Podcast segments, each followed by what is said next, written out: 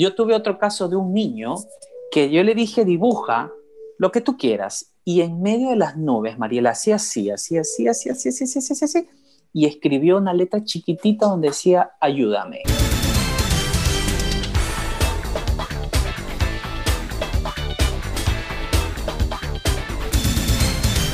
El tema a tratar es dime cómo escribes y te diré quién eres. Wow, qué buen, qué, qué buen, qué buen, qué buena presentación. Dime quién, quién escribe te diré quién eres. Bueno, efectivamente, sí. Claro. Dime cómo escribes y te diré quién eres. Eso es importantísimo. Primero, ¿cuáles son los fundamentos científicos para creer que la grafología sí describe la personalidad de una persona? Valga la bueno, te agradezco, Mariela, por la invitación y por eh, hacer eh, este, que la psicología también tenga un, aporte científico y, de un impacto positivo para la sociedad. Sí, como tú mismo decías, la grafología tiene un, cuadrante, una base científica. Eh, la descubrió pues hace mucho tiempo atrás Pichon Rivier, que fue un psicólogo famosísimo, que él descubrió que moviendo las manos pues eh, podíamos eh, conocer qué es lo que sucede dentro del territorio del cuerpo, ¿sí? Entonces la grafología tiene, eh, tiene una base científica, inclusive en la parte de la abogacía la utilizan mucho para hacer peritajes.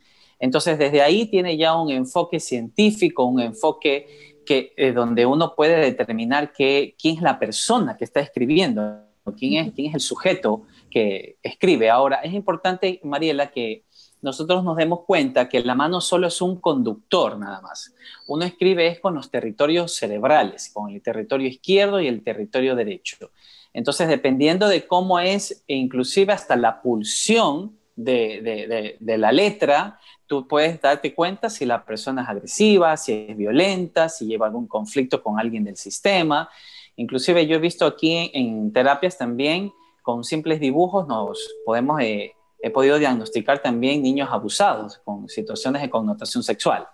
Entonces es muy, muy interesante. Me poder hablar sobre ese tema, pero termíname de explicar y quisiera un poquito hablar sobre el asunto de abuso intrafamiliar, tanto a mujeres como a niños, o tal vez al revés, a hombres, ¿no? Que también puede ser en una mínima parte, pero algo. Sigue, pues Alfonso, perdóname por el... Claro. No, no te preocupes. Mira, eh, los abusos, como tú mismo dices, que es interesantísimo que tú lo, toques ahorita, porque siempre en la consulta aquí me, me, encuentro, Marila, con que a veces yo le digo al paciente, porque también tengo una maestría en gestal, en el movimiento del cuerpo, entonces con el movimiento del cuerpo me puedo dar cuenta de las cosas. Entonces yo le digo, mira, eh, identifica si ha habido un abuso. Y el paciente me dice, no, eh, no ha habido un abuso, pero ya después nos damos cuenta de que el perpetrador o el abusador lo ha besado, o la ha besado, ha tocado alguna parte del cuerpo. ¿Por qué hago yo esta referencia, Mariela? Porque existen dos, eh, dos diferencias entre abuso y violación. Las personas piensan que si no hay ultrajación del cuerpo, si no se rompe la ropa, si no hay eh, penetración o algún tipo de, exploración, no es abuso. Los abusos están tipificados de diferentes maneras. Los abusos pueden ser hablados, tocados, mirados, hasta simbolizados. Entonces, para nosotros los psicólogos es, es más perturbador un abuso que en sí una violación. Entonces, es muy, muy interesante esa pregunta que me la haces y que todas las personas que nos están viendo y nos están escuchando diferencien esa, esas dos vertientes. Es como escuchar y oír también, Mariela. Son dos cosas totalmente diferentes, que nosotros los psicólogos siempre hacemos hincapié en eso. Ok, perfecto. Cuéntame cómo podemos, eh, digamos, cuál es el comportamiento tanto corporal como en su letra, en cómo escribe, de un niño abusado. ¿Qué, tendríamos, qué tendría la madre que tomar en cuenta? ¿Qué rasgos de la escritura son aquellos que tenemos que identificar para ver si hay abuso de algún tipo o tal vez bullying en la escuela? No sabemos. Un niño que realmente esté reprimido con furia probablemente y con miedo. Muy buena pregunta, Maela, muy buena pregunta. Mira, siempre los niños cuando están hipersexualizados, nosotros cuando hablamos de una hipersexualización es cuando ha habido algún tipo de, abuso, de connotación sexual. Por lo general siempre se lo vean a, manera conductual. El niño está muy hipersexualizado, quizás hay masturbación en una edad que no le corresponde. Va a depender también de la edad, del no le corresponde. Mira, depende, por ejemplo, eh, un niño que tenga 5 o 6 años no puede estar tan hipersexualizado. Yo una vez tuve aquí una niña en el consultorio que yo la dejaba que pase por todo el consultorio y ella tenía cinco años de edad y comenzaba a hacer frotaciones en su, en su órgano reproductor con, el, con, un, con una parte del sillón. Entonces, y ahí ya me di cuenta que son conductas de alto riesgo. Entonces, son conductas ya hipersexualizadas. Entonces, nosotros tenemos que siempre observar a nuestros hijos, no mirar. Tenemos que observar la conducta, los rasgos. En cuanto a la letra que tú me dices, mira, aquí siempre se les hace dibujar. Por ejemplo, si un niño, un niño de 5 o 6 años que yo lo ponga a dibujar, que ya está en la segunda infancia, y comienza a hacer como remarcaciones del muñeco en el órgano reproductor, hay que tomar mucha atención porque podríamos estar ante un evento de vulneración sexual. Ahora, en la, en la grafología transpersonal, que es la que yo me especialicé en Argentina, eh, se habla de que el territorio eh, derecho hacia abajo, si un niño representa algo de algún órgano sexual abajo, en el territorio abajo de la hoja, puede haber alguna hipersexualización o algún abuso, porque puede ser también que haya visto el abuso eh, de, eh, por, la, eh, por la televisión. Entonces, hay que tener mucho cuidado, hay que tener mucho cuidado. Ok, perfecto. Pero ¿hay algún rasgo cuando escribe que lo describe al niño o lo que le está pasando en ese momento, más de los dibujos? Cambia la letra, puede ser que actúe más, puede ser que de repente no quiere escribir o que haga garabatos en vez de la letra bonita que solía ser, o sea, puede haber también esa, ese reconocimiento por parte de los padres. Sí, sí, inclusive también se puede ver por medio de, la letra los rasgos de un perpetrador, de un abusador. En grafología clínica, la letra G representa a la sexualidad de la persona. Entonces, si la letra G como es una gamba arriba con una raya abajo y la vemos muy agigantada abajo la letra G, puede haber alguna hipersexualización del sujeto. Ahora, por lo general, siempre los niños, cuando tienen algún cuadro de depresión o ansiedad, que muy raro se ve, yo siempre cuando yo veo aquí en el consultorio de niños o jóvenes de que tienen 17, 18 años, que tienen una depresión catatónica, realmente es preocupante porque hay algo ha pasado. Las personas no se, no, no se conceptualizan porque sí. Entonces, Alfonso, pero esa, ese rasgo de la G, pues eh, depende también de cómo hagas la G. O sea, eh, no, a ver, quiero explicarme, ¿qué, ¿cuál es el, rasgo normal? ¿Cuál es el porte normal del rasgo de abajo de la G? Porque sí, es que eso, ajá, mira, es que eso va a depender mucho de la estructura de la personalidad. Por lo general, siempre cuando se, eh, evalúa eh, alguna muestra grafológica, nunca se coge una sola G. Se hace que el paciente escriba una historia de su vida y ahí nosotros vamos como cruzando la información. Entonces, eh, la personalidad es única y repetible y la escritura también. Es como una huella digital. Entonces, cada uno tiene diferentes tipos de Gs pero dependiendo, se hace una cruz de Max Pulver, que es el que descubrió también la grafología clínica, y se hace como una cruz y se va evaluando científicamente cada letra. O sea, realmente hacer grafología es hacer un arte, porque tú tienes que revisar. Ahora, otro patrón de ansiedad o de que puede haber algún tipo de abuso es cuando la letra está caída. Ejemplo, si tú revisas un escrito de alguien y ves que toda la letra está caída hacia el lado derecho, hay una depresión con el padre. Si es hacia el lado izquierdo, hay una depresión con la madre. Entonces, cuando nosotros vemos en la grafología, en la letra, si la letra es muy hacia arriba y se sale del renglón, quiere, quiere decir que hay algo con su pensamiento. Es como si nosotros dividiéramos el cuerpo. Arriba la cabeza, abajo los órganos sexuales, abajo los pies y, y en medio el cuerpo. Entonces, si nosotros vemos letras que están muy grandes en la letra G, hay que tomar mucha atención porque podríamos estar ante un, ante un evento de connotación sexual. Pero eso va a depender también de la estructura de la personalidad. Eso yo se lo cruzo aquí en la psicoterapia con el movimiento del cuerpo del paciente también. Exacto, lo que pasa es que hay que unir varias cosas, ¿no? Hay que unir la letra, hay que unir cómo escribe, hay que unir tal vez algún dibujo que la mamá le pueda hacer antes de llevarlo a terapia y como tú dices, observar al hijo de, de acuerdo al comportamiento. Lo que pasa es que a veces pasamos por la vida, Alfonso, y creo que tú has dicho algo muy importante, sin observar. Y así, es como, y así es como las cosas pasan sin darnos cuenta y sin insertarnos a decir, a ver, esto está pasando, no puede seguir pasando o esto está pasando, ¿cómo hago para mejorarlo? Y realmente a veces lo que queremos es velar la, nuestra, alrededor, de lo que pasa alrededor nuestro para no tener problemas, ¿no? O para estar apoltronados y tener, digamos que una, eh, digamos que un velo en los ojos y no, damos, no nos damos cuenta que cuando nosotros podemos hacerlo, no pasa nada, somos nosotros si queremos tomar esa opción, pero que nuestros hijos estén abusados y nosotros querer velar esa situación es triste. Sí, y también ahí tiene que ver también, Mariela, un, factor eh, muy importante que es el factor social. Eh, lamentablemente el factor social las determina que las mujeres son de la casa y los hombres son de la calle. Entonces siempre los hombres nos, nos, vemos expuestos a situaciones de connotación sexual. Yo tengo aquí en el consultorio altísimos pacientes de género masculino que la mayoría abusados y que con los procesos de las terapias que aplico yo de reprocesamiento eh, de, para borrar traumas, los llevo al pasado con los movimientos oculares y ahí se dan cuenta que han vivido una situación de connotación sexual. Entonces también el machismo genera también esa parte de connotación sexual. Y por lo general siempre el abusador, que es lo que yo quiero decirle a las personas, siempre tiene contacto con la víctima, por lo general. Entonces pueden ser, pueden, suelen ser personas del mismo sistema familiar, como tienen contacto con la víctima, tienen acceso a la víctima y ahí se genera una situación de connotación sexual. Ok. Alfonso, eh, es muy difícil poder decir el porcentaje de las personas ecuatorianas o guayaquileñas que han sufrido de abuso sexual en su niñez? ¿Se puede Mira, estadística? Yo creo que sí, son muchísimas las personas que han vivido situaciones de connotación sexual. Aquí yo en el consultorio, como vuelvo y te repito, tengo hartísimos casos. Ahora la cartera casi la mayoría es de hombres que han vivido situaciones de connotación sexual.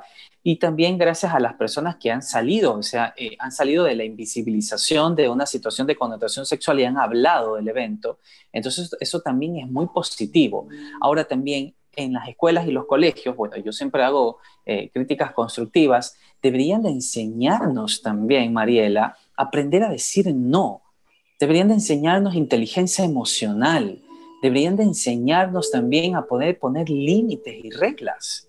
Entonces eso debería de crearse una política, una, una, una esta política para que se, se incluya más eso en la educación, porque realmente aquí en el consultorio cuando se está haciendo psicoterapia yo me doy cuenta que hay un sinnúmero de vacíos en esa parte. Alfonso, cuéntame, ¿cuáles son los rasgos más importantes en la escritura que nosotros tenemos que tomar en cuenta eh, en, una, en una relación de pareja, por ejemplo, de algo que esté empezando? En una relación de pareja, pero que no queremos perder el tiempo, que no queremos que sea algo fallido, que no queremos que vaya a haber algún abuso de algún tipo, que tienen que, sobre todo las mujeres que son las más abusadas en este aspecto, tomar en cuenta en la escritura de esta persona con la que empieza a salir o tal, ¿no? Sí, es muy importante tu pregunta. Bueno, muy aparte de, también ver la personalidad de, la, la, pareja que nosotros vamos a tener o de proyecto de pareja, es también tener nuestro, un proyecto de, pareja también estable, que uno también tenga una proyección de pareja, porque a veces lo que hacemos es que nos destructuramos por el otro y amar no es eso. Amar no significa darlo todo. Amar significa te digo no desde el amor te aprendo a decir no desde el amor. Ahora, en cuanto a la escritura, hay un sinnúmero de patrones que uno puede ver. Ejemplo, si las personas que me están viendo eh, después googlean y pueden ver la firma de Adolfo Hitler, era una firma angulosa. Entonces, todo lo que tiene que ver con ángulos es una persona que es castradora, una persona que es fría, que es violenta. Ahora, si nosotros también analizamos la, la firma de Hitler, si nosotros la estampamos y la ponemos así, no sabemos si la está firmando un hombre o una mujer. Entonces ahí también nos podemos dar cuenta que no hay una identidad. Porque no tiene nombre. Porque no escribe el nombre, sino no, solo son garabatos. Correcto. Entonces tú puedes ver el garabato. Como un pero más grande. Correcto. Entonces tú ves, ahora hay firmas que también se ven enormes. Eso también habla de un ego grande. Si la firma es demasiado pequeña, habla de una persona que está invisibilizada, una persona que está muy retraída en su yo. Es como si yo firmara, mi nombre es Alfonso Terán Moreno, como si yo firmara Alfonso Terán y pongo la M, estoy olvidando el sistema de mi madre. No estoy tomando a mi madre porque la estoy invisibilizando. O puede ser que solo ponga yo la A y unos rasgos y evidentemente tú no vas a saber si lo ha firmado un hombre o una mujer. Entonces, también ver la letra es muy, muy importante. realmente la grafología es como un universo tremendo porque tú estás escribiendo con los territorios del cerebro. Por eso es que en la antigüedad eh, se estudiaban mucho los, los rasgos grafológicos de los mayas y de ahí se pudo saber quiénes eran, qué género eran, a qué se dedicaban, qué hacían. Ok, perfecto. ¿Qué pasa con las firmas? Las de que son rectas. Cuéntame un poco sobre, sobre, sobre las firmas que van hacia arriba. yo, yo, por ejemplo, conozco una firma que simplemente, o sea, es como un palo. ¿Qué significa una firma? Ya, es hacia arriba y cae. Ajá, vertical, firmas verticales, hay muchas. Ya. Entonces es una persona, cuando nosotros vemos, cuando tú haces este rasgo, es una persona que, está, está mucho en, la parte cognitiva, solo piensa, no trabaja con las emociones y que también cuando se da cuenta que está muy arriba cae, decae, por eso se cae todo. Entonces recordemos que se lo estudia con la, cruz de Max Pulver, arriba está la cabeza, en medio las emociones y abajo los pies.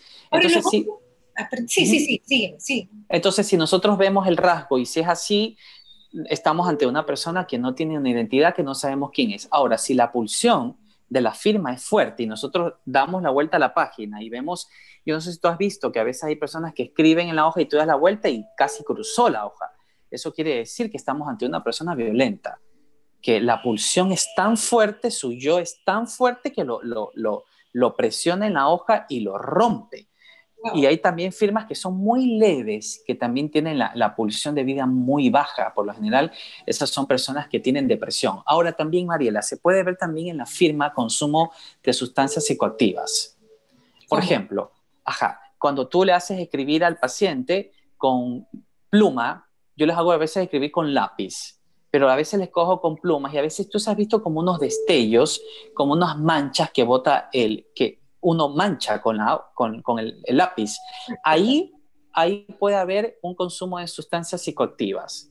Ahora, en la grafología, los errores, los errores ortográficos no son errores ortográficos, son errores, son psicológicos. Yo me acuerdo que una vez eh, eh, tuve una chica con depresión, ella fue abusada por el propio padre y ella pues no me lo quería contar, pero yo me había dado cuenta, le hice dibujar y, eh, perdón, escribir y ponía en palabras grandes, el amor lo hacía grande, lo maximizaba, la palabra amor. Entonces para ella era la palabra amor muy importante y de ahí escribió abajo abuso y muy pequeñito y con una letra caída. Entonces yo dije, aquí hay abuso, aquí hay depresión porque la letra está caída y la letra me la esconde. Yo tuve otro caso de un niño que yo le dije, dibuja lo que tú quieras. Y en medio de las nubes, Mariela, hacía así, así, así, así, así, así, así, así, así, así y escribió una letra chiquitita donde decía, ayúdame. Entonces, imagínate cómo yo cuando estoy haciendo grafología, yo utilizo una lupa, porque yo estoy mirando todo, todo, todo. Entonces, ¿qué había sido esa ayuda? Esa ayuda era que, pues, la madre lo estaba abusando sexualmente. La madre. Sí, lamentablemente aquí en consultorio se escucha un sinnúmero de cosas muy, muy fuertes y yo algo que quiero recalcar, Mariela, es que yo he visto, por ejemplo, en redes sociales o, en Instagram, qué sé yo, de personas que besan a sus hijos en la boca.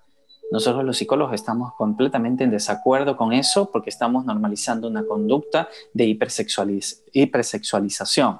Ahora también hay eventos de hipersexualización cuando tú a tu hijo le dices, a ver, tienes ocho años, ¿y por qué no tienes novia? Y a tu edad ahí ya hay una conducta de hipersexualización porque estamos hipersexualizando a un niño que ni siquiera sus caracteres sexuales los tiene formados. Entonces tenemos que tener mucho cuidado con lo que decimos. La palabra realmente puede ser algo muy bueno como puede ser algo muy, muy malo. Ahora, lastimar. La sociedad está hipersexualizada, ¿no? Correcto. No hay duda de eso. Por ejemplo, hace, no quiero dar nombres ni nada, pero la semana pasada hubo un caso que se ventiló en, en Twitter de un chico que pues obviamente empezó a discutir con otra chica y le decía en TikTok, el, el TikTok lo único que sirve es para que las mujeres muevan el, el que sabemos, el de atrás y tal, y, y, parece que es un chico que, que envía fotos y, y, y, que pide fotos a chicas y que toma fotos y que envía también eh, pues, eh, conductas sexuales a, chicas que, que, no quieren recibirlo. Entonces, ¿qué, ¿qué, es lo que está pasando también? Las redes sociales también pueden ser un, digamos que una ventana, una gran ventana y una gran plataforma para la gente que está hipersexualizada pueda eh, pues mostrarlo y se normalice.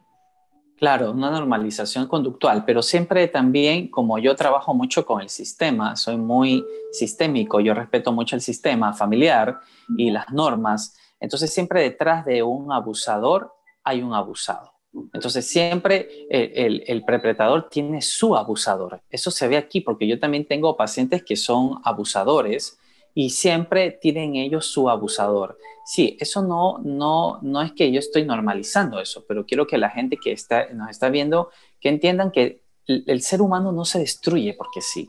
Siempre ha tenido algo que le ha tocado vivir, algo muy duro, algo muy traumático que hace que la conducta se destructure y que la personalidad se destructure por completo. Entonces siempre detrás de, de un perpetrador, de un abusador, él ha sido víctima también. Claro, lo que pasa es que tú tienes empatía con este tipo de, elementos, por decirlo de alguna manera, los has tenido eh, pues en tu consulta, pero sí es un problema que se puede arreglar. Mira, eh, con psicoterapia, siempre y cuando el paciente busque la ayuda, yo tengo varios pacientes que han venido a buscar la ayuda, me buscan al consultorio, pero como tú dices también, a veces yo me he sentido vulnerado porque ellos también vulneran dentro de la consulta. Entonces ahí se aplica un, proceso de psicoanálisis puro y se hace un acompañamiento psicológico y pues también trabajo los traumas de abuso. Todos los que han venido aquí, los abusadores, todos han sufrido un abuso. Abuso a veces de los padres, de los mismos padres, abuso de los hermanos. Tengo un caso también de, un chico que tiene trastorno obsesivo compulsivo, TOC. Entonces, a veces eh, no quiero criticar a nadie, pero a veces eh, la medicina solo se enfrasca en, el diagnóstico y yo dije, si el chico tiene TOC, aquí hay un trauma. Efectivamente, Mariela, hicimos un ojo a la vez, TOC se fue a un evento cuando el propio padre lo abusó a él cuando tenía cinco años y ahora él se ha vuelto abusador, ahora él abusa de su hermano. Entonces vemos cómo sistémicamente también se repiten las conductas. Entonces es, importantísimo lo que tú también decías, aprender a observar, Mariela, a escuchar a nuestros hijos, a, observar profundo, a ver qué le pasa a, la otra persona que está al frente mío, ser empático también y observar todas las conductas de nuestros hijos. Tenemos que tener mucho cuidado con eso que son lo más importante, definitivamente.